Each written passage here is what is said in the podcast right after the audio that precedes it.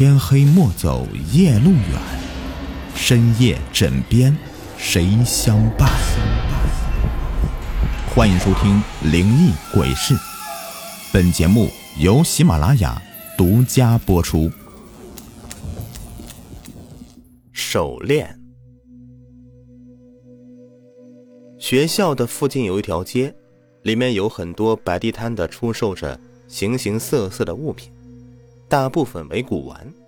很多学生平时喜欢来这里转悠，看看能不能买上自己中意的东西。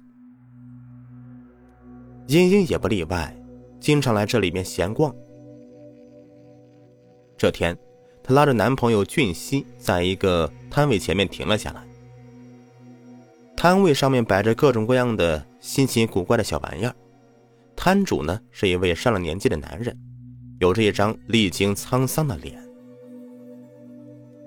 茵茵在那些小饰品里面瞧来瞧去的，但是没找到中意的。突然，她被摊主脚下的一对手链给迷住了。手链看上去很有年头了，黑黑的，散发着淡淡的香气。茵茵喜欢的不得了。连忙询问摊主价格，生怕别人给抢了去。但摊主看到那条手链以后，先是露出了惊讶的神情，然后很不好意思的拒绝了茵茵的请求。哈，实在对不起啊，这条手链不是商品，是我无意放在这里的。但茵茵实在是很想得到这条手链，于是不停的恳求摊主卖给他。无奈之下。摊主只好对他说出实情：“呃，这不是一条普通的手链，而是一条能实现人愿望的手链。但说它是一条鬼手链更合适，因为它实现的愿望会先给人带来灾难。摊主是怕这条鬼手链伤害了他，所以才不肯出售的。”摊主随后想了想说。既然你坚持想要得到它，我可以把它送给你。摊主最后妥协了。它能实现三次愿望，我已经用掉了一次，但你千万不要试图用它来许愿，否则你会后悔的。达到目的的茵茵挽着俊熙的胳膊离开了。对于摊主的话，他俩是嗤之以鼻。这种事怎么可能？也就是他这样的上了年纪的人才会相信哦。茵茵将那条手链放在手上，哼，还挺好看的嘛。如果他真能够实现愿望的话，就让我为我父母挣二十万吧。俊熙笑着说：“你这个贪钱鬼啊！拿来给我看看。”俊熙便接过手链，放进了口袋里。手链似乎亮了一下，茵茵不由自主的打了个冷颤。没想到刚到十字路口，俊熙见到一辆闯红灯的车冲了过来，把茵茵一甩，自己先溜了。茵茵不知道什么情况，就被给压死了。他的眼睛狠狠的瞪着俊熙，身体几乎被碾成两截，脑袋也被碾得像个纸片一样薄，内脏。和脑浆散落一地，非常的恐怖。最后，经过调解，对方赔偿茵茵家人二十万元。失去爱人的俊熙哭得死去活来的，他看着这条手链，悔恨当初没有听那个摊主的劝告。这条手链果真是条鬼手链，他实现了茵茵的愿望，却杀死了他。这时候。他忽然想起手链还有一次许愿的机会，他的眼神中流露出了疯狂的神色，也许还有机会补救。俊熙将手链放在手上，用掉了最后一个愿望，让茵茵复活，回到我的身边。一阵冰冷的感觉传遍俊熙的全身，他打了个冷颤，他知道这个愿望已经生效了。然而，当敲门声响起的时候，俊熙才意识到自己犯了一个致命的错误。茵茵虽然复活了，但他的身体依旧还是死前的恐怖模样。他来找他复仇了。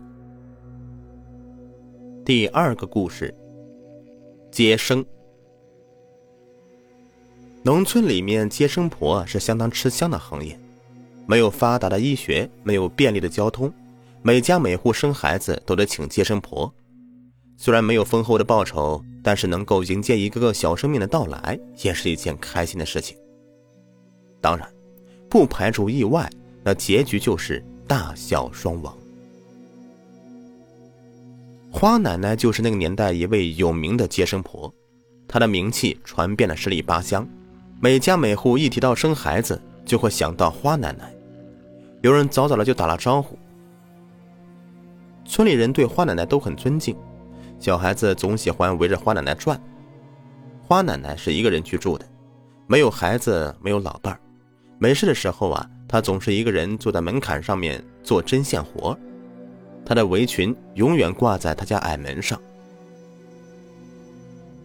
在那个年代呀，有个习俗，不管生孩子这家里人有没有钱，孩子哇哇落地的时候，就要请接生婆吃一碗面，表示感谢。冬天的夜晚来的总是比较快的，花奶奶吃了晚饭，早早钻进被窝。蜡烛的火光在被门缝里面灌进来的风给吹得摇摇晃晃的。索性花奶奶就下床吹灭蜡烛，重新的躺回床上，不一会儿就与周公下棋去了。砰砰砰，一阵急促的敲门声响起，在安静的夜晚显得格外刺耳，又显得那么诡异。花奶奶，开门呐！我媳妇要生了，开开门呐！门外男子焦急的喊道。花奶奶在听到敲门声，披上衣服就往外面走。开了门，见门口站着一个三十出头的男子，在微弱的月光照射下，那脸是惨白的。见门开了，男子有些激动：“哎呀，花奶奶，我媳妇快生了，请您来帮忙。”花奶奶点点头，哎，你等我，我去拿家伙。花奶奶从屋子里面提着篮子出来，走的时候啊，顺手将矮门上的围裙给烧上，这个是接生婆接生时用的。男子在前面带路，花奶奶提着灯笼，北风呼呼的吹着，灯笼里的蜡烛像是随时会被熄灭。走了好长一段路了，才到那户人家。花奶奶在门口就听到里面女子的叫喊声：“快去烧水，热水！”花奶奶顾不了那么多了，对男子说道。男子应声而去。花奶奶跨过门槛，朝房间里走去。房间内，一个女人满头大汗的躺在床上。花奶奶从篮子里面拿出剪刀、围裙等一些常用工具。哎呀，这生孩子！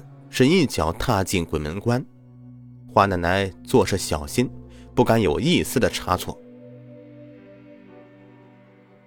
一个时辰以后，一个女婴哇哇落地，花奶奶才长长的舒了一口气。女人已经是累得精疲力尽了，早已沉沉的睡过去。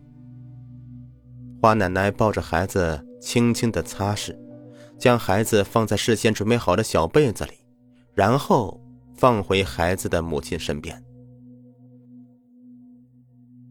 刚走出房间，男子端着一碗面过来，花奶奶就笑了笑，随手将手上的围裙给搁在门上，自己则坐在门槛上面，拿着筷子，有一下没一下的挑着面。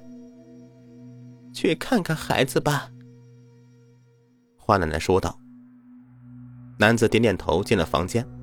此时天已经有些蒙蒙亮了。花奶奶似乎是不想吃东西，只想回家补个觉，就顺手将碗里的面给倒在了门角边，拿起篮子和灯笼往家赶去。花奶奶一觉是睡到大天亮，才伸了伸懒腰，起床洗漱一番。为了自家养的鸡，便去收拾昨天接生用的工具。一整理二整理的，才发现呢，昨天走的匆忙，围裙忘在那户人家了。无奈呀，花奶奶还得跑一趟，就依着昨天晚上的记忆，就沿着这条路一直往前走。走着走着，就觉得有些不对劲了。看看周围，荒无人烟的，不远处就是坟地。花奶奶虽是年事已高，见的古怪事不少，但一个人来这样的一个杳无人烟的坟地，心里还是有些发怵的。刚想往回走，花奶奶就看到一座坟头飘着一块布。慢慢走近一看，才发现那是自己的围裙。再看看墓碑旁边还有一碗面条一样的东西，近看呐是一条条类似蚯蚓的虫子在那里蠕动呢。花奶奶想起自己昨天晚上将围裙耷拉在矮门上，手里端着男子递过来的面，嗯，顿时一阵恶心。自那之后。花奶奶再也不敢去半夜给别人接生了。好，故事已播完，感谢收听。喜欢听我讲故事，别忘了点击订阅、收藏还有关注。